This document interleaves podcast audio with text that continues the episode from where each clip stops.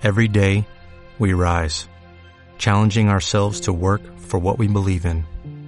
At U.S. Border Patrol, protecting our borders is more than a job, it's a calling. Agents answer the call, working together to keep our country and communities safe. If you're ready for a new mission, join U.S. Border Patrol and go beyond. Learn more at cbp.gov/careers. Atención, estás a punto de vivir una experiencia arqueológica. Hola, ¿qué tal? Bienvenidos y bienvenidas una vez más a Proyecto Arqueo. ¿Qué tal? ¿Cómo estáis? Gracias por esperarnos todo este verano largo y eterno, pero ya estamos aquí con vosotros y volvemos una vez más con la programación de siempre. En esta ocasión nos hemos traído una compañera, una auténtica mujer intrépida arqueóloga de pro que ha estado excavando en varios sitios de España y gran parte de Europa para hablarnos sobre arqueología. Bárbara, bueno, eh, tengo que hacer un pequeño inciso antes de empezar. Eh, Bárbara no va a darnos su identidad porque es una criminal muy buscada en el mundo, así que vamos a llamarla a partir de ahora Bárbara Poza.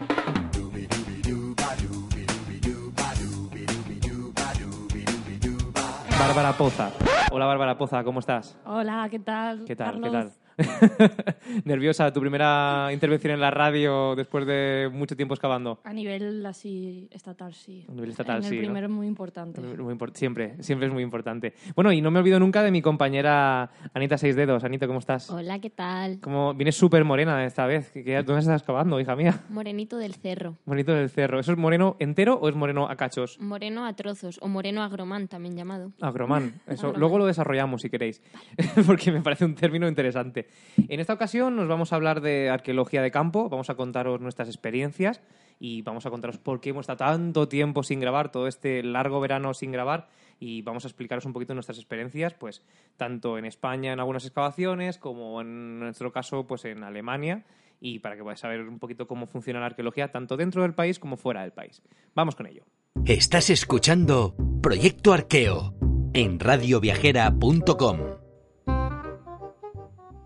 Bien, pues ahora vamos a empezar con nuestra compañera Anita Seis Dedos, que has estado excavando. ¿Dónde, Ana, si no me equivoco? Bueno, para empezar, no he estado excavando. Ah, no has estado excavando. Vale, vale. Discu- discúlpame, primero. discúlpame. Proyecto Arqueo, po- podcast de arqueología, pero Ana no ha estado excavando. Bueno, pues cuéntame qué has estado no, haciendo. No he estado excavando. Es que... ¿Has estado vendiendo cupones? No, vamos a ver, ni que... la arqueología no es solo excavar. ¿Qué me dices? Primera noticia. Sí, lo siento chicos, pero es así. La arqueología no es solo excavar. No es Entonces, solo excavación. Cuéntame qué Dos años de máster para esto. Es increíble, Sí, de de verdad, ¿eh? que Sí. dinero público. Tiene que venir aquí una restauradora a deciros que arqueología no es solo excavación.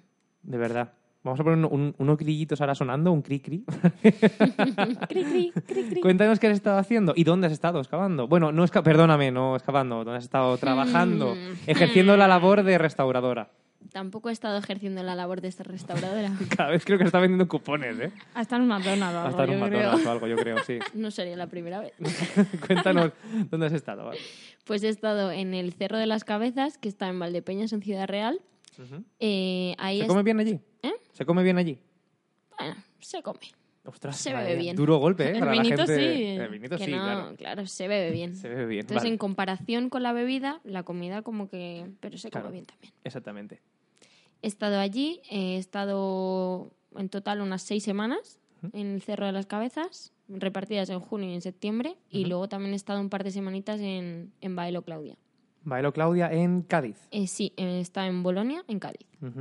La parte de Tarifa, súper bonito. O Os sea, que has estado que en fotitos. dos, en dos eh, periodos diferentes, ¿no? Dos Sí. excavaciones con dos periodos diferentes. Eso es. ¿Qué, qué cronología puede tener o qué, qué, mm, época se puede englobar el Cerro de las Cabezas? Eh, Cerro de las Cabezas es un yacimiento ibérico. Vale, o sea que entonces es eh, aproximadamente, Mm, ma- more or less... me vas a dejar súper mal. ¿Ves cómo hace falta que lo excaven? Sí. Hombre, Sí. ahí hace falta excavar. hace falta excavarlo. Vale, pues entonces, entonces, la eso- arqueología sí es excavación. Sí es En excavación. este caso, en el cerro. Concluimos que la No, arqueología en sí- el- ahora mismo, no, o sea, hace falta, pero no es, no es lo que se está haciendo. También Vale, hace vale. falta poner en valor y estudiar material. Correcto, correcto. Y entonces, el, el Bailo Claudia... ¿Mm? ¿Qué cronología tiene Bailo Claudia? ¿Me vas a Hombre, pues eso lo sabe todo el mundo, ¿no?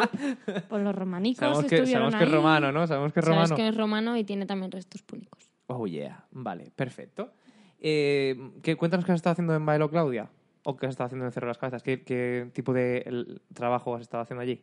Pues en Cerro de las Cabezas nos hemos estado dedicando más bien a puesta en valor. Yo por mi parte. Luego he estado dentro de un proyecto que aparte ellos eh, han estado haciendo prospecciones. Con Georradar, por ejemplo. Vale, han estado eh, sondeando zonas para es. posibles aperturas de hecho- yacimiento. Eso es. Han hecho sondeos geoarqueológicos y luego aparte han hecho una prospección con Georradar. ¿Y Pero yo me he estado dedicando a puesta en valor. Y que han estado descubiertos. ¿Qué dice usted? Bárbara se lanza en su periplo hacia, la, hacia el periodismo. Más, Cuando más Carlos me deja hablar sesudo. también. Porque Adelante, al Bárbara. tío le encanta hablar. ¿Qué, qué han descubierto con el Gerradar? Pues la verdad es que todavía eh, lo han hecho hace nada y no han están esperando un poco a ver resultados y tal. Ahora está la empresa, digamos, viendo, eh, interpretando resultados y demás y de momento no tenemos noticias al O sea, que entonces lo que intentéis hacer con la puesta en valor es básicamente darle una... mm, me he quedado en blanco completamente. no, Pues intentar hacer- musealizarlo, ¿no? es- Quizá. O, o que sea visitable por... No, el, el yacimiento es visitable desde, a- desde los años yo qué sé, 90. Lo que pasa es que he de decir que no va mucha gente, la verdad. Qué raro. Creo que la cartelería no estaba muy O sea, bien que- puesta. Lo que intentáis hacer es un entonces, poco liosa. Lo que intentáis hacer entonces es ponerlo en valor para que la gente lo conozca y vaya a este sitio, Eso ¿no? es. Y sobre todo, ahora lo que se está haciendo es, yo lo, que me estoy dedicando es a poner en valor un perfil estratigráfico que nos cuente un poco la secuencia también de, de la muralla sur del yacimiento. Porque al fin y al cabo un, un perfil estratigráfico es una guía temporal. O sea, puedes Eso ver en un perfil estratigráfico puedes ver un hilo conductor de todo lo que ha sucedido, ¿no? Puedes ver diferentes etapas que se superponen unas con otras. Eso es. Y sobre todo porque en- eh, es un perfil de unos 17 metros de largo y 3 de alto, ¿no? ¿Sí? Ostras, En el que hay- ¿17 metros? Sí. ¿En serio? Sí. Hay dos, eh, se han encontrado dos fosos y lo que creen que puede ser una cantera, o lo que han interpretado como una cantera. Como una cantera. Pero ¿y cuánto tiempo llevas allí haciendo la puesta en valor de ese perfil? Porque es que es algo muy grande. Sí, es, es ¿Y estás tú sola? Sí. Bueno, eh, hemos estado trabajando en junio también, como estaban ahí las prácticas, han trabajado también alumnos. Luego yo he estado con un par de chicas también del departamento. Luego me he ido yo sola y luego ha venido otra chica del departamento. Porque en seis semanas dan para mucho. Dan para mucho, ¿no? Para, para muchas cervezas de Seis por medio. semanas Y y muchos 17 vinos. metros dan para mucho. No, pero el año pasado ya estuvimos trabajando allí. Estuvimos haciendo el primer foso y ahora quedaba todo el estrato geológico, el segundo foso y la cantera. Madre y bueno, mía. pues ahí estamos. Es mucha cantidad de material, muchos metros y... ¿Y en qué consiste bastante. esa propuesta en valor de, de ese perfil? ¿Qué estás haciendo? Cuéntanos. Pues en su día se excavó eh, y se descubrieron esto, est- estos dos fosos y la- lo que han interpretado como la cantera. Y como no había manera o no ven posible consolidar el perfil in situ, lo que han hecho es que eh, se ha em, construido una- un muro encima, se ha documentado el foso que había debajo, con medidas y tal, y lo que se está haciendo es recrear el foso encima. Ah, O sea, se dibuja claro. y se hace con materiales, con tierras aglutinadas con resinas y lo que se está haciendo es recrear el perfil eh, igual, pero con materiales eh, mm, sintéticos encima. Pero todo esto porque no lo podían conservar, ¿no? Claro, Perdonad. porque si lo, si lo conservan tal cual, al final con las lluvias y tal, se acaba yendo y. ¿no? han encontrado ninguna manera, digamos, de consolidarlo in situ y que se quede, porque es un perfil in situ. Sí. O sea, está adosado a la muralla y está in situ.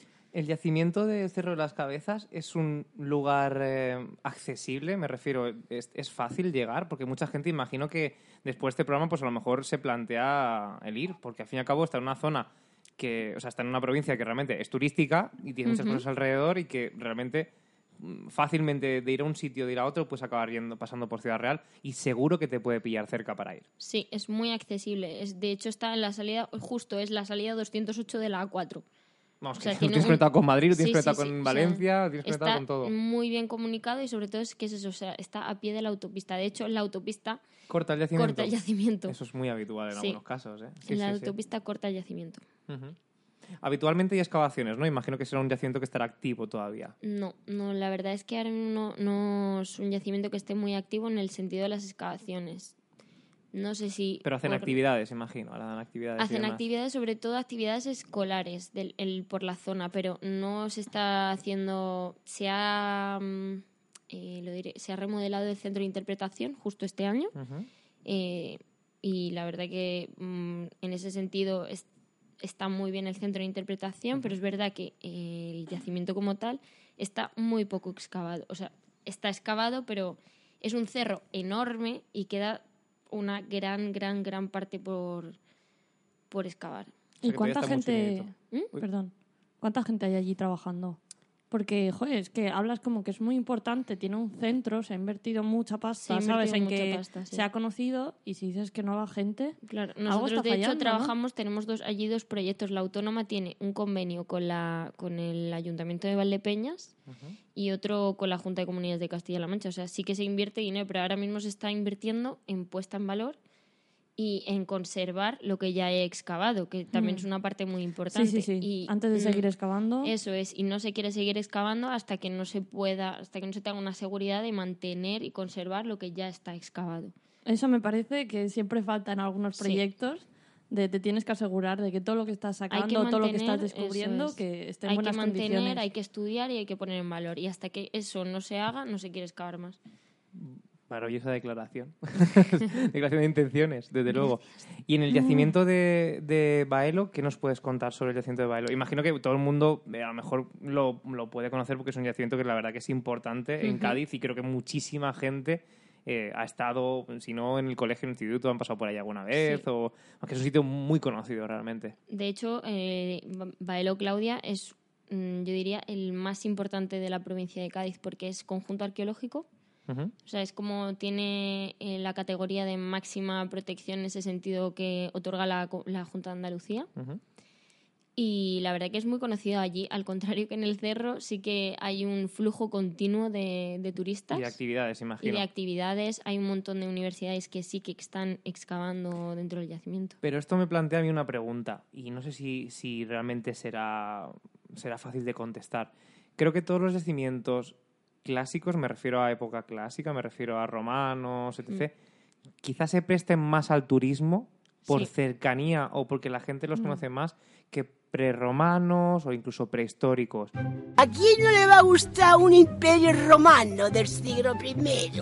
A no ser que ya te vayas a un conjunto como el que hablaremos más adelante, como hablaremos sobre los yacimientos donde ha estado Bárbara, eh, que son probablemente de los más famosos en cuanto a prehistoria de, de lo que es el conjunto de la península ibérica. Eh, cuando todo el mundo va a conocer un yacimiento, suele ser casi siempre porque es un yacimiento romano. Se le da muchísima, Estoy muchísima eh, importancia a nivel turístico y son un reclamo muy grande. No niego que tienen una gran, gran, gran, gran importancia en lo que es eh, el contenido que te puedan ofrecer. Pero tener que reivindicar un poco que hay yacimientos anteriores a época romana, al Hmm. contacto entre la península ibérica y el mundo y la cultura eh, ruman- romana. eh, iba a decir la cultura, Romanos. la cultura romana, el conde Drácula, ¿sabes? Eh, que realmente no nos conocemos y a lo mejor están, yo qué sé, a lo mejor hay gente que lo tiene en su propia ciudad y no los conoce realmente. Pero yo creo que también eso, aprovechando que está en la playa, pues mucha gente se irá de vacaciones y luego lo ve, pues le pilla cerca. Claro, o sea, yo creo en que Ciudad pero Real que- es el más el problema. En Mm. este caso yo creo que Bailo Claudia es que tiene muchas mm, muchos pros en ese sentido para ser muy visitable por la localización, Hombre. la cercanía a la playa, la zona es una zona muy turística, el clima, ay, pero estoy totalmente de acuerdo contigo en que mm, los yacimientos romanos siempre son más propicios al turismo en ese sentido, no sé, porque nos a lo mejor Yo creo que viene de son arriba. más comprensibles. Y creo que también viene de arriba un poquito la Sí, respuesta. yo creo de que, también que es lo que más ha conservado. Sí. De cultura romana hay un montón de edificios que hacen que sean mejor entendibles. Mm, mm. Mientras que si tenemos algo anterior, lo que quedan son restos, porque no ha Pero también porque, tampoco ha lo hemos estudiado más. y- O sea, Sí, sí, también. Es, es un cúmulo de cosas también. Está mejor estudiado, está mejor divulgado, pero me refiero que a periodos anteriores, como no se conserva tanto, Hmm. no es tan vistoso. Yo a creo la que vista, también ¿sabes? es más, está más divulgado, entonces la gente lo conoce más y evidentemente a la gente le interesa más. No, yo creo que, y en este sentido, por ejemplo, lo que pasa en el Cerro de las Cabezas, yo para mí es un yacimiento que hace falta, antes de seguir excavando, mu- mucha puesta en valor, porque a mí a veces, a mí me cuesta entenderlo. Es un yacimiento que a mí me cuesta entenderlo a veces. Y más cuando Mm. está falto de excavación todavía, que todavía Claro. queda mucho inédito, mucho Claro, por trabajar, claro, que es una mina todavía eh, totalmente eh, por explotar. Mm. Y todavía sí que será, es y será un yacimiento que dará mucha información a los años venideros todavía. Eso en parte es bueno, ¿eh? O sea, no comprender un yacimiento no es precisamente algo negativo. O sea, No. realmente es algo importante, es algo interesante porque todavía eh, en arqueología, de hecho, tendemos mucho a, a a centrarnos en cosas que ya están muy manidas, muy estudiadas Sí. y muy divulgadas. Y, y realmente la- las joyas son los yacimientos que están todavía, em, que todavía, tienen carne, que todavía tienen cosas para que puedas extraer todavía, ¿no? Todavía tienen algo de información que podemos extraer de ellas y todavía queda mucho trabajo por delante. También son muy interesantes. Bueno, entonces resumiendo, una excavación en Cerro de las Cabezas, en Bailo, en Claudia y las dos cerquita de carretera, fácil acceso, o sea que si todo el mundo quiere pasar por ahí, quiere acercarse, realmente es sencillo ir con el coche, incluso hay facilidad para poder llegar, está bien señalizado. Sí, es- está todo bastante bien. y dos yacimientos señalizado. muy recomendables, ¿no? O sea, que ya podéis poner vuestra gorrita, vuestra cremita solar y daros un, un buen, un buen paseo por estos yacimientos que merecen muchísimo la pena. Eh, en Bailo Claudia seguro que hay algún tipo de museo cercano. ¿Me equivoco? ¿Tiene que haber algún tipo de museo cercano? ¿No había, Mm. había un museo en cerquita de Cádiz, si Seguro no me que hay equivoco? alguno regional o algo. Eh, O el provincial. El provincial de Cádiz, pero está como una horita o así. O sea, es, es que esto es más la zona de Tarifa. O sea, Vale. Bailo Claudio está más en la zona de Tarifa. O sea, está más, mucho Oh, más. pues está mucho más sur. retirado. Es- Pensaba que sí. estaba más no, cerca no, no, está, está en la zona de Tarifa totalmente, o sea, está pegada a Tarifa. Está bastante retirado del Museo de Cádiz, pero bueno, que... Pero igualmente te vas a comerte tu Sí. Tu, tu- tu tortillita de camarones y a ver tu museo. Está y a ver cerca, por ejemplo, más, a lo mejor un poco más cerca de San Roque, que también tiene sí que tiene un museo Ajá. y también tiene un yacimiento que es el de Cartella, Sí, que cartella. también, bueno, también romano. Vaya, no me Pero- lo hubiera esperado nunca, ¿eh? De verdad. El batisterio romano y el imperio romano. Qué raro. pero, pero que también está bastante bien y en el museo tienen bastantes cosas sobre arqueología. Genial. O sea que muy recomendable entonces estos yacimientos. Mm, Museo Municipal de San Roque. Perfecto. Muy bien. Nos Después lo de- apuntamos. nos apuntamos ya para nuestra guía de, de viajes de Guía excavación. arqueológica. Pues eh, ahora vamos a contaros nuestro periplo, porque en este segundo bloque, en esta segunda excavación que vamos, que vamos a contaros, sí que participamos tanto Bárbara como yo, que estuvimos en, estuvimos en un yacimiento alemán, en la zona justamente del sureste alemán. Es un yacimiento en el que yo ya he estado un par de años y es el yacimiento de Breitenbach, o Breitenbach. Breitenbach. Eh, Saludos, Olaf. Es un yacimiento dirigido por eh, Olaf Joris, que es eh, director de, de la Universidad de Colonia. Perdón, es profesor de la Universidad de Colonia. Dime, ¿qué quieres decir? Ay, cómo lo estás Ah, leyendo. bueno, que tengo que leerlo, que si no me lo leo no me lo sé de memoria. Son muchos nombres en alemán, son muchas, muchas palabras muy largas. Los alemanes tienen costumbre de aglutinarlo todo y comprimirlo. Sí, y es inventar palabras muy largas. Exactamente, a ver, inventar es la palabra. Es un yacimiento que, que, eh, data del en torno al 3 34.000, 35.000 antes del presente, ¿vale? Es un yacimiento auriñaciense de Europa Central y es verdaderamente importante porque es un yacimiento en el que podemos ver eh, realmente cosas eh, como, por ejemplo, el trabajo de, de marfil, que realmente no es una cosa muy habitual. De hecho, Bárbara os puede contar bastante porque durante esta campaña encontramos eh, bastante marfil y Bárbara, que es restauradora de pro y conoce mucho el tema de restaurar, pues nos puede decir lo complejo que es sacar eso del yacimiento porque es- se deshace como la mantequilla y más aún trabajar con ello para poder limpiarlo, porque cuando lo sacas viene envuelto en tierra y hay que dejarlo en un aspecto que se pueda ver y se pueda estudiar, ¿no? Bueno, yo creo que ahí el problema que reside es que es toda arcilla. Y la arcilla estaba muy, muy húmeda y, y hacía que todos los materiales conservasen mucha humedad. Y Sí. por lo que decía, la forma de excavar pues tampoco te permiten ir ni con una piqueta ni, ni ¿sabes?, con otros instrumentales. Vas con un paletín y al Hmm. final, por lo que nos decía Yo él- siempre, lo- yo siempre digo que es pelar la tierra. O sea, es, coges un, un paletín típico de jardinería y tienes que ir con mucho cuidado porque cada vez que pasas por encima de algo puede ser que lo, lo cercenes por la mitad y hay que ir con mucho cuidado. Sí, pero es lo que nos decía eh, el jefe de allí, Olaf, en plan de cómo encuentras las cosas, pues al final es tocándolas con el paletín, ¿sabes? Porque es inevitable, Sí. y más en este tipo de sedimentos que o es en bloque o es así como pelándolo por la Sí. superficie. Para, para aquel que no haya estado nunca en una excavación, lo general o la, idea que puede tener alguien cuando piensa en una excavación arqueológica es gente con picos, con palas, con carretillas, con, con, con lo habitual. Es, realmente no os falta razones, es lo habitual, es lo que se espera en una excavación, es lo que sucede en el 90% de los casos cuando una persona va a excavar, que son gente con picos, con palas, moviendo grandes cantidades de tierra, con carretillas, y es un trabajo que parece un trabajo de obra, pero cuando te vas a una excavación de paleolítico, y además es, un, es una, un terreno que es arcilloso, que además pertenece a lo que antes era un conjunto glaciar y que además es una, un terreno muy... Eh, un sedimento muy suave, pues cuando tienes que eliminarlo es un trabajo prácticamente quirúrgico. Un trabajo Sí. en el que cualquier mm, paso mal hecho supone pues que se, se rompa el Pero material. eso yo creo que en cualquier excavación arqueológica es algo Hombre, claro. quirúrgico, ¿sabes? Al final tienes que ir, si quieres hacerlo todo metodológicamente muy bien, documentarlo todo con todos los datos que te pueda aportar las piezas o cómo estén, pues tienes que ir con cuidado. No, no, no, pero quirúrgico no me refería por el tema de, la, de, la- de que sea más frágil, me refiero por el tema de que son cosas realmente pequeñas y que, que te tienes que ir al, al detalle y, y no son cosas muy macro, no son cosas Pero por eso, precisión. Sí, sí, por es lo que te precisión, claro. necesita. Exactamente. Nosotros hemos estado en torno a... ¿Cuánto tiempo hemos- estuvimos allí? ¿Un mes? Yo estuve un mes, creo que tú estuviste ahí 25 20 sí, días. o Sí, así. 25-26 días toda- durante la época de agosto. Y es un yacimiento en el que si os interesa, si estudiáis historia, si estudiáis arqueología, si os interesa ir, casi todos los años, eh, pu- sobre todo los, todos los años que campaña, publican en su, en su página de Facebook, que os la dejaremos en el enlace del programa. Monrepos. Pues, um, sí, la empresa de Monrepo es la que se encarga de, de- de establecer contacto con los estudiantes, mandarles información, sobre todo si queréis participar. Casi siempre suelen empezar en julio y terminan en octubre. Además es un clima... Ellos empezaban, abrieron creo que el, Finales el de- yacimiento a finales de julio, pero muy finales, Sí, como y el estarán 25. terminando a finales de octubre. y creo que claro. todavía no han, no han terminado de excavar porque era hasta el 3 de octubre o algo Exactamente, así. sí. Y realmente es, es curioso porque cuando todo el mundo en, en España está excavando en agosto, en el agosto español, cuando tú estás en Alemania, en el verano alemán, es un clima totalmente distinto porque de repente son las 3 de la tarde y llueve.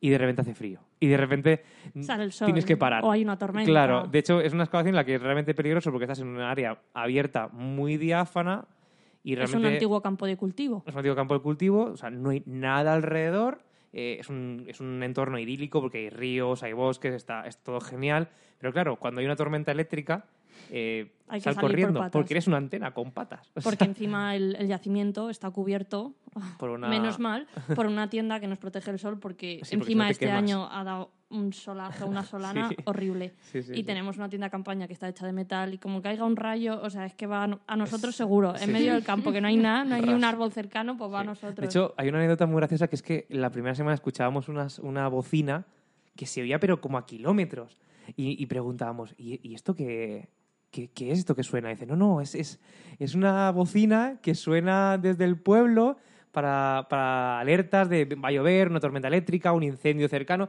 para Sí. que la gente del pueblo, que es un pueblo además, eh, Breitenbach es un pueblo eh, que está entre dos pueblos un poquito más grandes, entre Sí, eh, es Haga y, y el otro era, ¿cómo se llama el del castillo? Era Eh, Schneidemühle es- o... no. Es donde estaba el, el yacimiento. Sí, pues no sé, no me acuerdo el nombre porque era un nombre muy largo y muy alemán. El caso es que cada dos por tres, cada día o cada dos días sonaba la alarma y todo el mundo levantaba la cabeza como un suricato para ver qué sucedía, porque si era un incendio, si de repente se- se venía una tormenta enorme o... Y hubo un par de días que nos llovió a cántaros y, y Bárbara porque era... Bárbara porque era la conductora de pro de la furgoneta de la excavación y era la que tenía que salir corriendo a coger la furgoneta, una de estas furgonetas de que caben 20.000 personas y... y- Nueve, y- que es un exagerado. Exactamente, 20.000 personas y, y había que meter a todo el mundo dentro y había que salir Sí, corriendo pero porque con realmente- rapidez, sí, no dejarnos nada de valor, ¿sabes? Cerrar bien la tienda. Claro, Y exactamente. luego encima, que eso era un campo de cultivo, eso se embarraba como cualquier otro, porque tú imagínate a la arcilla lo que le pasa cuando llueve, pues eso era un lodazal. Sí, sí. Que salimos a veces que yo tenía como cuatro kilos en cada bota Sí, del sí, barro yo que todos los días dejaba las botas eh, secándose en la puerta de fuera, la- les daba un par de golpes y aún así la- el bloque de, de arcilla no caía, no caía nunca. Y, y tampoco sé muy bien qué más, qué más podemos contar de la excavación. Realmente es que a mí me ha gustado Pues mucho la que- experiencia y realmente es un yacimiento en el que puedes aprender porque además el, el equipo de dirección se molesta mucho. De, o sea, se, se preocupa mucho de que sepas por qué estás allí y que Sí. sepas eh, qué es lo que hay que aprender allí. ponen mucho empeño en que la gente aprenda. Y, y yo me acuerdo de los más gratos recuerdos que tengo es del director, de si te lo tenía que repetir siete veces, te lo repite, y siempre con una voz amable y dulce, porque él sabe que tú vas ahí a aprender y, y a coger otra experiencia, porque nosotros tenemos la experiencia pues, de excavar en España, que dependiendo del periodo puede ser un poco distinto, pero bueno, nos movemos en un ámbito que es España. Pero irte al extranjero y saber cómo lo hacen y ver otros puntos de vista y cómo se elabora una excavación de dentro de otra forma, siempre mola. Ana, pregunta. Que no he dicho todo el rato. Ana ya ha vuelto del baño. Sí. No, que yo os quería preguntar que en ese sentido, ¿qué diferencias encontráis entre una excavación en España y en el extranjero? Hmm. Cri, cri. Es, es complicado porque depende de dónde hayas estado y demás. Yo en las excavaciones en las que he estado en España he tenido tanto buenas como muy malas experiencias. No tiene un punto medio. O sea, ha sido o cosas realmente buenas o excavaciones muy deplorables y siempre va, creo que casi siempre, eh, la culpa o la responsabilidad radica en quien lo dirige. Eh, Para mí, ¿eh? mi claro. forma de verlo. Eh, porque si la directiva, el- ya sea una persona o sean varias, no se ha molestado en hacer que tú te intereses por el yacimiento, eh, que aprendas más, que sea solamente mano de obra, y eso estaréis, creo que imagino estaréis de acuerdo conmigo, cuando te sientes que eres una mano de obra, que no estás eh, en calidad de estudiante o en calidad de trabajador con, con una cualificación o lo que sea, notas que estás aparte, que no, no te hacen sentir Sí, cerca del proyecto. Y eso, cuando sucede, eh, ya es muy tarde como para echarte atrás. Sí, bueno, yo tanto como eso no, yo siempre he pensado que en todas las excavaciones en las que he ido he aprendido algo, preguntando, al final se resuelven muchísimas dudas, porque yo siempre me lo he planteado como de tengo que aprender de alguna forma. Y la mayor diferencia que yo veo, por ejemplo, con, con Alemania y, y en España es con la metodología que siguen, que es al milímetro, al dedillo Muy alemanes. muy alemanes. No digo que aquí nos haga bien, pero es que allí es eso, la perfec- el- Sí, la perfección que la buscan, perfección la- alemana, ¿sabes? Por allí era un sedimento que no podíamos diferenciar por estratos y el hombre decía, pues me bajáis 2,5 centímetros Irán y eso 2,5, se ¿eh? llena. Y se llena un cubo y esa es la medida que usamos para luego, pues cuando cribamos y poder hacer la selección de Pero, material ojo, de allí. Pero que es que eran verdad, 2,5. que es que son 2,5, No eran ¿eh? 3 y no eran 4 y no eran 2 ni uno y medio. Y por supuesto que si lo hacías de otra forma... La no- ibas a liar. no- la ibas a liar, pero no te echaba la bronca. No, no, no, Siempre muy- te muy decía, polite, muy polite. Oye, mira, mm, por aquí veo que lo tienes un poco más alto. Baja un poquito más. Mm. No sé qué, tal, no sé qué. Además, siempre te preguntaba, ¿y esto cómo lo ves? ¿Y, y ahora qué seguimos? Eso es lo que, eso es lo que me, me sorprendía, que te hacen partícipe de tomar, aunque tú no tengas ni la más remota idea o, sí, o- total. o- o no puedas aportar gran cosa, tú juegas un papel ahí. Tú estás eh, encargado de una parte del yacimiento, ya sea llevar una carretilla o ya sea cribar un sedimento. Estás haciendo algo que corresponde a una responsabilidad y en este caso, por ejemplo, el director Olaf sí que nos eh, transmitía mucho ese... Es tu responsabilidad. Si la lías, no te voy a echar la culpa, porque al fin y al cabo soy yo el que está el que eh, El hace que es responsable. encargado. sí. Pero voy a hacer lo posible para que tomes conciencia de ello. Y eso es realmente una cosa importantísima. A mí me sorprendió lo que tú estás diciendo, Carlos, con la Mm. estación total. Yo nunca, personalmente, nunca había tocado una estación total. Bueno, la había visto. Esto de que ves un- en un yacimiento ahí por ahí. Una pregunta. Espérate, estoy hablando yo. Venga. Terrorista Que- de la radio, de verdad. Es que le he pillado el truquillo, de Sí, sí. moda, ¿eh? ¿Eh? Que mm, yo nunca la había tocado una estación total y, y te lo explica siete veces y al octavo día te dice, pues yo me voy, tienes que tenerlo tú hecho y la tienes que poner y colocar y posicionar con el prisma y ahí tú. Y le decías, oye, que es que, hola, que tengo una duda. No, no, no, seguro que tú lo haces bien. Y, Y yo está. me sorprendía, pues yo diciendo, mira, nunca en la vida me habían dejado tener ese control cuando, a ver, en proyectos que a lo mejor llevo más tiempo, pues sí me dan un poco más de responsabilidad. Pero una excavación que era la primera vez, que yo iba de nuevas y yo diciendo, hola, esto es el paraíso, Claro. ¿sabes? O sea, me encantaba la confianza que tenían todos nosotros. Una pregunta para todas las personas que escuchen el programa y no sepan eh, sobre algunas cosas que, que estamos contando. Cuéntanos un poquito qué es una estación total y qué hace. Pues una estación total, eh, bueno, es un dispositivo, podemos decir, Sí. que ¿Trípode? lo que hace, sí, bueno, está sujeto en un trípode, es como un pequeño ordenador, que lo ponemos en un trípode y lo que se encarga es de tomar las medidas de... mm, jo, las tres medidas, el X y Z, o sea, lo que Hace es... Pitágoras, básicamente. Pitágoras. Coordenadas. Las coordenadas, eso, gracias, Ana. Ah, perdón, sí.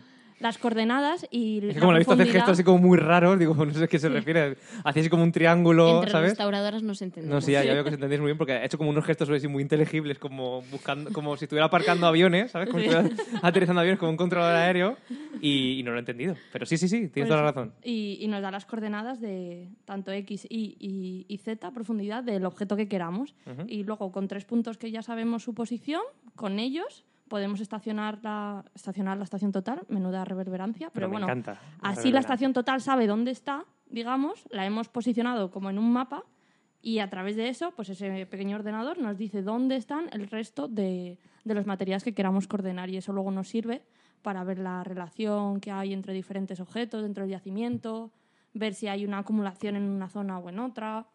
Es muy útil al final porque es muy precisa y te ahorra un montón de tiempo. Claro, porque Y ahora se antiguamente se, hacía, antiguamente se hacía de otras formas y no era precisamente sencillito. Y a mano, uf, que te lo haga una máquina, no tener que estar midiéndolo, es mucho más cómodo, desde luego. No, y sobre todo mucho más preciso Claro. y, y rapidez. Sí, sí, sí. Y lo bueno es lo que tú decías, que llegas y es algo que aparentemente no es complejo, pero requiere de una, requiere de una habilidad que tienes que adquirir con la práctica. Requiere que alguien te lo explique. Exactamente. Y él lo explicó como 800 veces y cuando y ya... eso no es exageración de Carlos. 800 veces No, no, y éramos totalmente. como 15 personas. Ujú. Era una excavación en la que no éramos un grupo masivo, éramos un grupo grande, pero, pero tampoco masivo.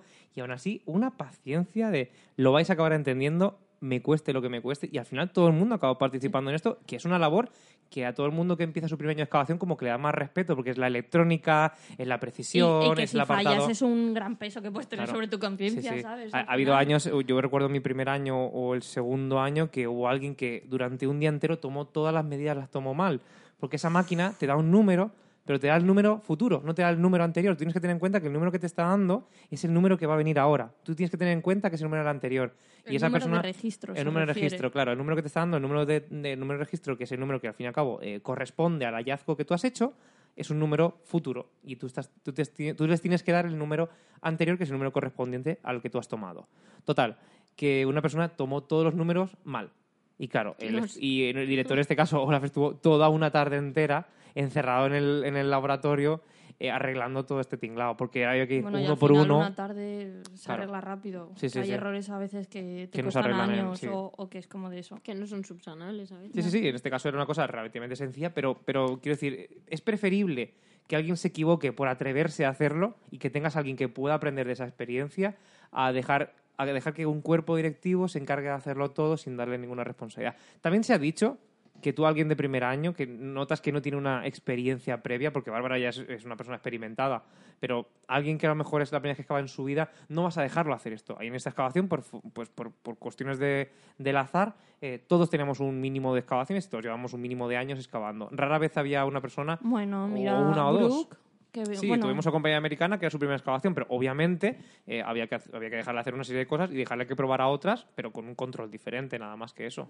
Pero a lo mejor lo había- tenía que hacerlo con otro compañero, igual que yo lo hacía con otra compañera. Pero Olaf también decía, pues veniros todos aquí, yo os lo explico y os vais turnando. Claro, A lo mejor Brooke no le interesaba, pues porque no quería y no se ponía. Pero a mí que me interesaba aprender de eso, pues me ponía a estacionar No, la claro, al fin y al cabo tú eliges, tú eliges lo que más te gusta pero una se lo excavación. explicaron a todo el mundo 200 Era veces. muy democrático todo, eso sí que se puede decir, mí- muy democrático. A mí me sorprendió que esto que estábamos hablando de esta perfección alemana, yo he estado siempre en España y aquí. Venías un día 1 y te ibas un día 15, o venías un día 1 y, y volvías un 31. Era un mes completo, con un día libre, o, o con los que fueran libres. Un día libre te refieres a la semana. Sí, Un día de las descanso. excavaciones aquí. Y allí, por ejemplo, me sorprendió un montón, también era porque yo creo la primera vez que lo vi, que cada uno iba y se iba cuando podía.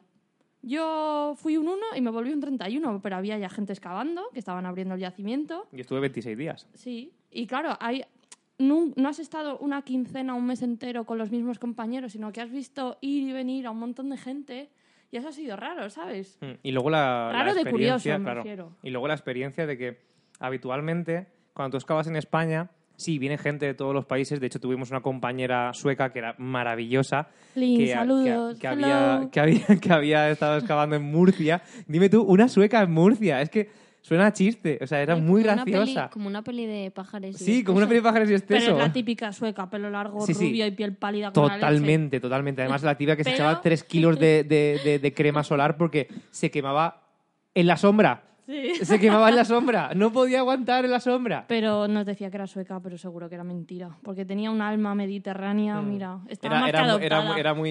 Sí, además había estado excavando varios años en, en- en Murcia y demás.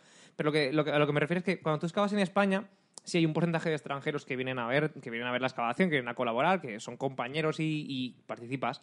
Pero cuando te vas fuera, tú eres esa minoría. eres- Tú eres el que te vas fuera a, a un, a un país totalmente ajeno al tuyo, con una costumbre diferente a la tuya, y realmente mola un montón, porque es una, por ejemplo, en este yacimiento, es que era tremendo porque era el primer año que yo he estado en el que no había casi alemanes, éramos todos de un país diferente, que si compañeros de China, compañeros de Suecia, compañeros de Estados Unidos, y era Sí. totalmente tremendo, porque cada uno tiene sí su forma que- de trabajar y su forma de concebir una excavación, y claro, había que ponerse de acuerdo, porque en cierto sentido había gente un poco más cuadriculada. Teníamos un compañero chino que era muy, muy eh, autónomo, iba a su rollo, Era un poco por comunicación, Carlos.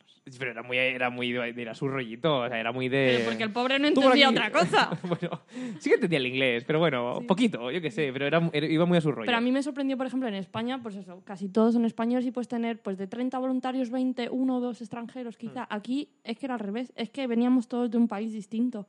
Y además nos lo dijo Olaf cuando llegamos Carlos y yo, yo, no, si es que este año la mayoría sois españoles, no vais a coincidir, pero en- de los 20, 30 personas voluntarios que han pasado por, o estarán pasando por Breitenbach, ocho eran alemanes, ocho españoles y el resto, pues de todos lados. Había gente que Sí. venía de África, de California, de Dinamarca, de Suecia, de Londres, de Italia. Venía Sí, de un montón de tremendo. lados. Venían de la India y de cual- Australia lo también. cual es bueno, lo cual es bueno también para que la gente sepa compañeros que nos estarán escuchando y que estarán buscando excavación para algún año, que es un yacimiento en el que saben que van muchos españoles. O sea, si queréis ir a una excavación fuera de España, es una oportunidad muy buena. Sí. Pero realmente saben que van muchos compañeros españoles y realmente vais a coincidir porque es un yacimiento recurrente en el que vayan españoles. Yo ya es el tercer año que voy, el cuarto, tercero, cuarto, ya no sé ni cuántos años he estado.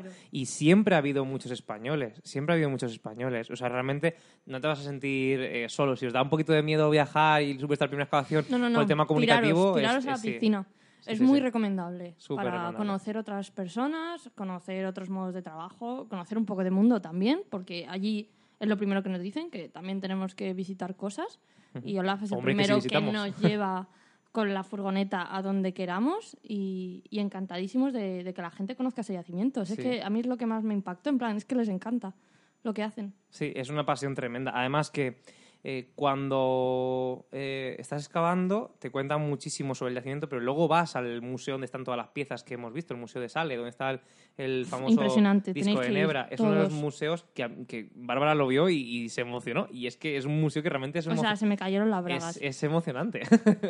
Dinos. No, yo os quería preguntar para la gente que esté interesada y tal, que no sé, que contéis también un poco como el día a día, mm, en el sentido, yo que sé, qué, qué horarios tenéis o cuándo Ah, descansáis. guay. Sí, es muy buena así, pregunta. ¿sabes? No os penséis que es estilo alemán, ahí todos ahí ocho horas trabajando todos los días. Raro día que Porque hacemos más de fue seis. una gozada. Como nos levantábamos en torno a las. Yo que sé, en torno a las, a las. No, pero, no te puedes- pero para el día de trabajo te levantas en torno a las 7 Bueno, o las a las 8, 8 claro. había que salir por la puerta. Claro. Tú te podías había gente que se levantaba a las 5. A mí eso ya me parecía un Sí. sufrido. Nuestra compañera la sueca hacía, hacía yoga a las 5 de la mañana. Claro, tiene que hacer yoga a las 5 de la mañana porque como le hacía con el sol se iba a quemar. Así que tiene que hacerlo de noche. No No, no, que allí amanece a las 5 y cuarto o algo Sí, sí, así. verdad que que creemos que no, pero ahí había más horas de sol que madre mía, Que sí, que sí, en más Murcia. que en Islandia. Tremendo. Y el caso es que la excavación empezábamos prontito, en torno a las 8 o así, excavas, luego hay un almuerzo, un break que haces en torno a las 10, 10 y media, y luego Mm. ya comes en torno a la 1, porque los alemanes comen sospechosamente pronto. Y comíamos en el yacimiento. ¿Y comes todo en el yacimiento? sándwich. Eso es lo Sí. que mi estómago más ha sufrido. Mm. Comer todo el rato sándwich. Sí, porque estás más O sea, acostumbrado a comer que de era- plato, de restaurante o de, o de comer en una cantina. o hombre, en un, hombre, claro. un 5 estrellas, que mínimo, ¿no? No, un, No. Michelin, un Michelin, claro, un Michelin. Michelin, claro. que- Michelin el que tengo yo aquí. Total, que, que eso sí, eso es una cosa que si no estás acostumbrado o no te mola y demás, pues a lo mejor Pero te va a hacer más... acostumbrarse y ya claro. está.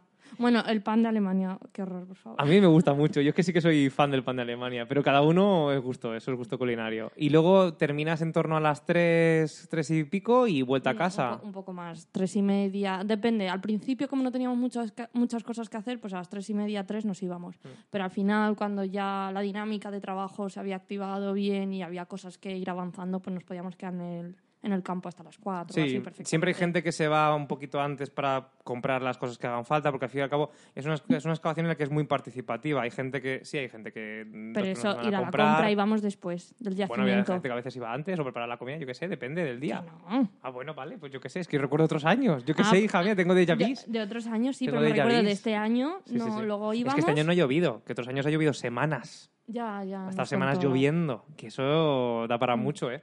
Y, y realmente no es una excavación, seguramente, Bárbara, habrá estas excavaciones que sean muchísimo más extremas en cuanto a tema de, de desgaste físico. Creo que en estas no, no, te, no te exigen físicamente más de donde lo que te puedan pedir. No, pero es que luego aparte no hacíamos laboratorio porque tampoco había mucho material y había gente que se quedaba siempre en la casa haciendo temas de laboratorio, de limpieza de materiales. Cuando llovía sí, teníamos que lavar el material, pues ver que todo estuviera correcto, subsanar algún error si lo fuera, triar, pero generalmente lo hicimos muy poquitos días eso. Claro. Y luego ya cuando volvíamos del yacimiento, pues podíamos hacer lo que quisiéramos. A veces había que ir a la compra, muy bien, A veces nos íbamos a Praga de repente, decíamos, ¿por qué no vamos un fin de semana a Praga? Pues vamos un fin de Pues semana no a Praga. vamos un fin de que semana lo que hicimos, un fin de semana cogimos y dijimos, oye, ¿qué te parece si no vamos este fin de semana a Praga? Y a mí no me dieron tiempo ni para prepararme y dije, adelante. Y luego ya lo pensé y dije, soy idiota porque no me ha dado tiempo a prepararme nada. Total, que nos plantamos tres días en Praga como el que no quiere la cosa, porque llegas en cuestión de dos horas en tren o algo así. Sí, que encima nos acercaron a la estación, Que casi perdemos atasco. el tren. Sí, nos pegamos un atasco mira- del copón, pero sí, sí, sí, sí. Fue una experiencia muy chula. O sea, que realmente es una excavación que está en un sitio privilegiado porque estás en- con mu- mucho contacto con la naturaleza, en un pueblo muy pequeñito, la gente es muy, muy Vas cercana. andando en un Sí, bosque. Nos hicieron una barbacoa el día que, la semana que llegamos, nos hicieron una barbacoa así como de bienvenida. ¿Qué dices? Si fue por cumpleaños de Brooke. Ah, sí. Pues no me acuerdo de Tú te pensabas que era yo por es que, ti. yo es que a lo mejor yo pensaba que era para mí, joder, ya toda un la ilusión. inciso. Yo creo que Carlos ha vivido en otra excavación También te digo una diferente. cosa, Yo creo que también. Es que es una excavación en la que la cerveza está muy barata y hay mucha cerveza. Ah, o Porque, sea claro- son Bueno, la excavación o sea en Alemania, en general. Sí, en ¿eh? Ale- ¿eh? Tienes lagunillas. Tengo lagunillas porque piensa Tanta que yo cerveza, imagínate, Ana. piensa que yo terminaba la excavación y a lo mejor ya empezaba a tomarme una cerveza y eran las 4 de la tarde y es una mala una mala hora para empezar Así a beber. salía luego la cena. Exactamente. Luego las cenas a veces que me voy a dormir porque me duele un poquito el estómago. y Todo el mundo, Pollo a la "Ay". cerveza. Pues a la cerveza. Pues la cerveza, exactamente. Bueno, ojalá hubieran hecho algo así, ¿eh? que hay veces que no, cada la vez. cena... La cena la teníamos que hacer nosotros. Y a mí, bueno, me gusta cocinar, pues yo me ponía a ello. Y todos los días tortilla de patatas, que si una, una rumba, que si un flamenquillo, que Un si un gapachito. Y, lo, Una y le- sangría. y el compañero chino mirándonos con una cara de no entiendo nada, no entiendo qué está pasando aquí. No, pero estaba guay porque hacíamos como noches temáticas, hicimos... Bueno, hicieron albóndigas de estas suecas, Sí, hicimos una noche de Ikea.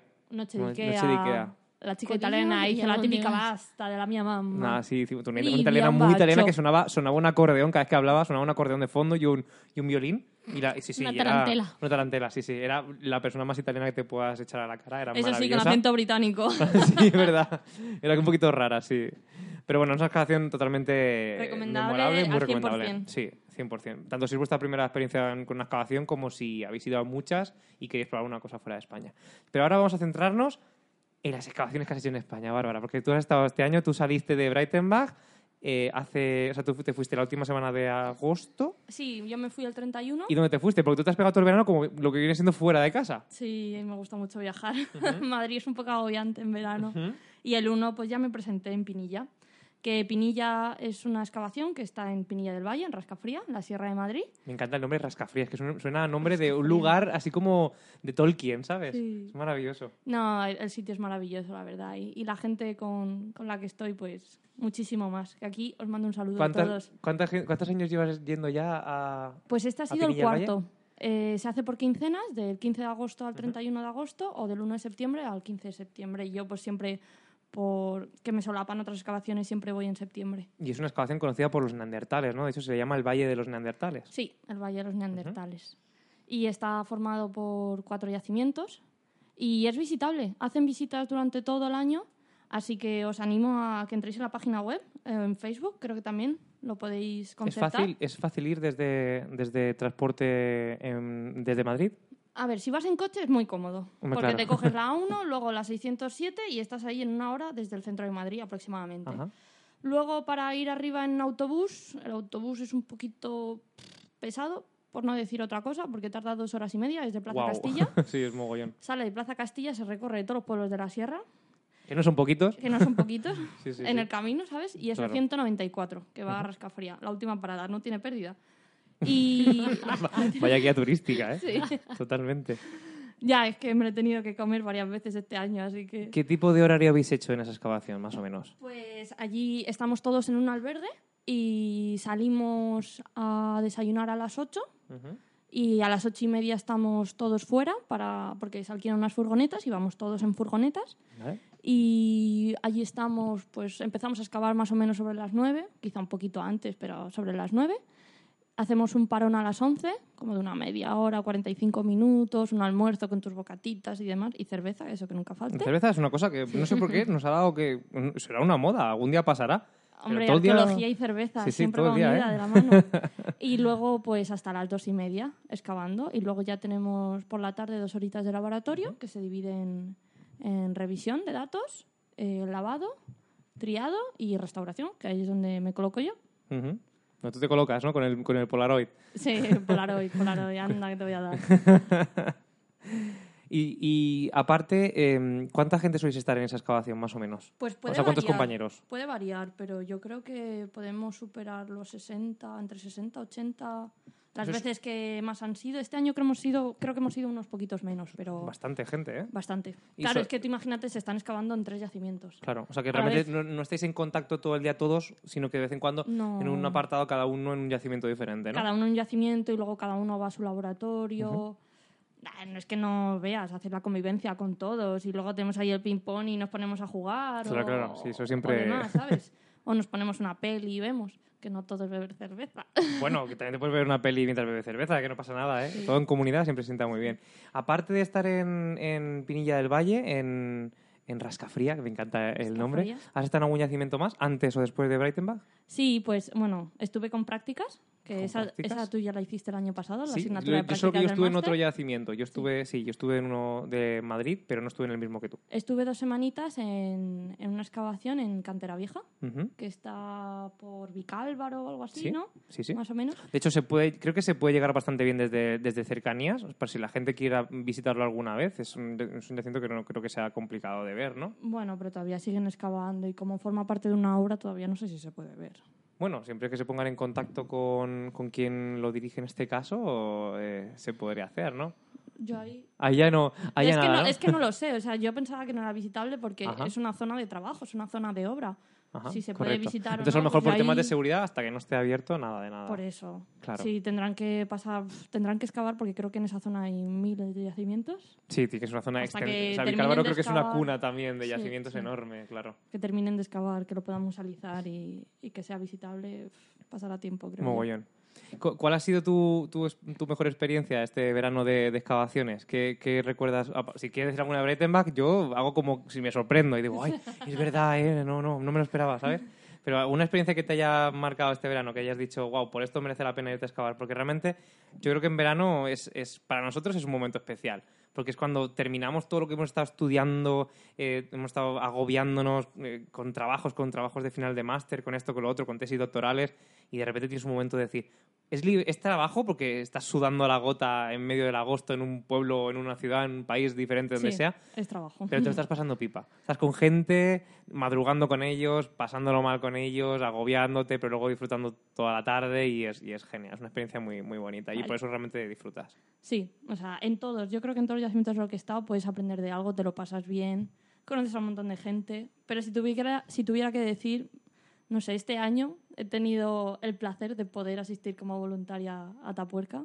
Wow, Y- eso, eso te voy a guardar la recámara, ¿eh? Sí, y, y sobre una review, haznos una review. ¿Cómo- ¿Qué, qué es trabajar en Atapuerca? Que para mucha gente es como eh, el hito de la, de, la, de la arqueología. Mucha gente, si le dices arqueología, solamente te va a detectar Atapuerca. O sea, mucha Sí, gente de la calle. Yo te voy a hablar desde mi punto de vista, que No, es espero, claro. restauradora, ¿sabes? Espero. Correcto. Que a mí ya eso, eh, poder ir como restauradora allí un año, ha sido una gozada.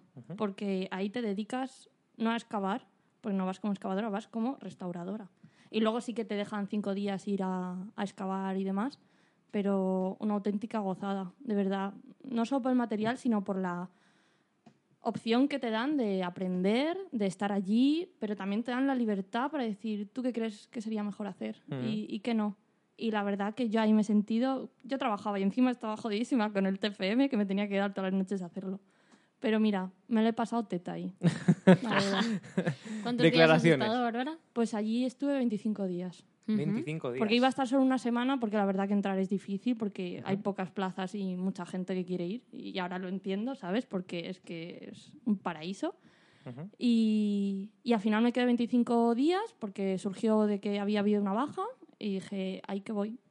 Y la verdad que como restauración, el laboratorio, cómo lo tienen montado, a mí me pareció que de los sitios donde más he aprendido.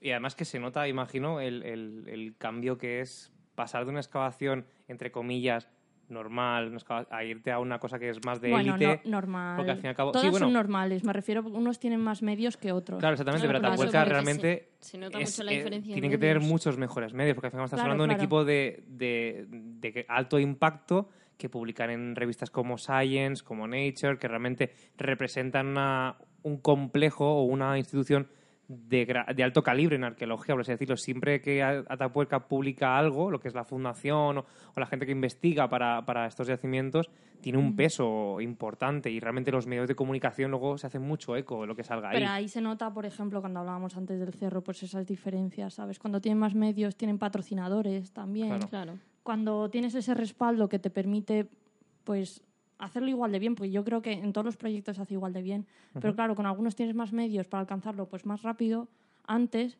y a lo mejor pues lo que se querría hacer en Cerro de las Cabezas pues tardan siete años y con otros medios pues se tardaría muchísimo menos. Lo, cual es una, lo, cual plantea una pregunta interesante, que es que realmente estamos llegando a un punto en el que los yacimientos puedan necesitar del patrocinio para poder eh, sacar más medios aún. Me refiero cuando, cuando el Estado tampoco es suficiente, porque hemos visto yacimientos en los que las subvenciones que reciben son eh, irrisorias.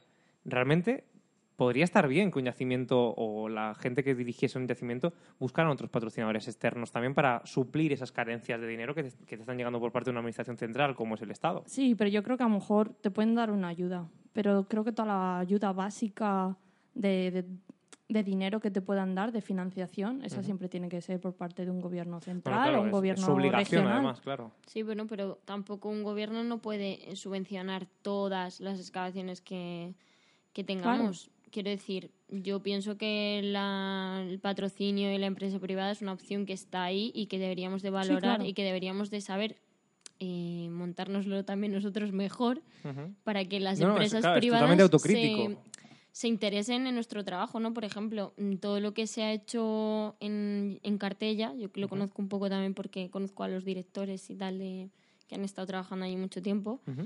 Eh, eso, una, una parte muy grande lo, lo patrocinó y lo pagó CEPSA, por ejemplo, en la gasolinera.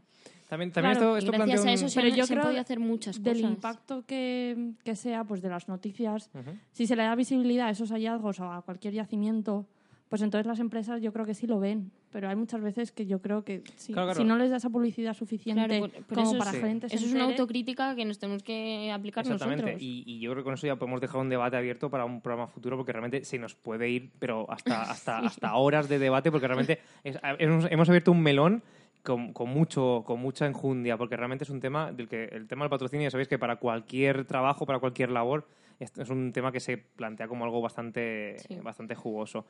Pero podemos hablarlo en otro, en otro programa y que la gente nos cuente qué, qué opina sobre el tema del patrocinio y qué, qué opinión les merece y si realmente sería vender la arqueología o no venderla o, o realmente es una vía intermedia, claro que sí. Eh, hemos preparado un pequeño collage con algunas, con algunas, eh, algunos audios que nos han mandado unos cuantos compañeros, ¿vale? algunos compañeros y compañeras arqueólogos que, han estado también excavando para que conozcáis un poquito sus experiencias. Realmente no, no les hemos pedido que nos manden audios eternos, sino que nos manden un pequeño audio sobre algunas excavaciones donde hayan podido estar o que han estado haciendo, algunos compañeros que a lo mejor ya conocéis de otros programas anteriores, otros a lo mejor que os parecerán nuevos, pero más que nada para que podáis eh, ver un poquito cómo, cómo nos las gastamos cuando, cuando salimos a buscar yacimientos por, por España, ¿no? Os dejamos un poquito con este audio y volvemos enseguida estado participando en la primera campaña arqueológica de Prado Castaño, un dolmen en Hernán Pérez, en Cáceres, y creo que para mí me ha resumido lo que siento respecto a la arqueología. Como poquitos voluntarios hemos estado en una excavación batallera con poquito presupuesto, al que hemos sacado mucho rendimiento. Y, y, todo gastando nuestras vacaciones, nuestro esfuerzo bajo el sol. Y en mi caso particular, sufriendo una dolorosa picadura de un alacrán rencoroso. Sí, me atacó el alacrán a traición y, la verdad es que estuve pensando la idiotez de la situación. Yo en vez de estar en, la playa de viaje, descansando, y pues estaba trabajando altruistamente en una población muy pequeñita y sufriendo bastante dolor. Pero bueno, al final si haces algo en lo que crees y rodeado de grandes compañeros y compañeras, un paisaje tan bonito como el de la Sierra de Gata, pues te olvidas de las picaduras, de los lujos y el descanso. Y al final lo que son dos semanas se convierte en casi, eh, te parece haber estado meses allí. Así que sí, la verdad es, es un poco vicio el que tenemos los arqueólogos, porque si no, no se explica esto. Ya estamos de vuelta. Espero que os hayan gustado los audios de nuestros compañeros. Queremos daros las gracias por a todos los que nos habéis mandado vuestras eh, experiencias en este verano. Queremos daros las gracias por, por, colaborar con nosotros. Y también si alguien quiere mandarnos sus experiencias de excavación de este año, quiere contarnos un poquito dónde ha estado, para darle un poquito de, de visibilidad a ese yacimiento, para que podamos visitarlo, podamos ir a verlo alguna vez, o todo aquel que nos esté escuchando quiera ir a, a visitarlo alguna vez, pues bienvenido será y mandarnos a los métodos de contacto que pondremos al final del programa. También queremos daros una grandísima noticia porque eh, durante las últimas semanas nos ha llegado eh, un correo que nos ha hecho muy felices tanto a mi compañera Ana como a mí. Doy fe. y es que a partir de ahora vamos a estar, vamos a formar parte de la parrilla de radioviajera.com, una radio completamente llena de, compañeros que, que, hacen programas, hacen podcasts de temáticas muy diferentes sobre viajes, sobre historia. Estamos con los compañeros de Histocast, que para nosotros es como un, un, un, referente. un, referente. en el mundo del podcast. Son maravillosos. Estamos con Podcastizo, estamos con Buenos Días Mundo, estamos con un montón de compañeros maravillosos y nos sentimos súper, súper, súper eh, felices de estar en esta radio de podcast. Ha sido un programa maravilloso, Bárbara Poza, con tu nombre artístico como Cher. Eh, ¿Alguna cosa que nos quieras contar para cerrar este programa sobre viajes arqueológicos? Pues no sé. Muchas gracias por haberme invitado. A ver, la verdad que ha sido una gozada. Iba con miedo yo. A ver qué me preguntan, qué será esto. Y... La primera vez siempre, siempre duele menos, por así decirlo, ¿no?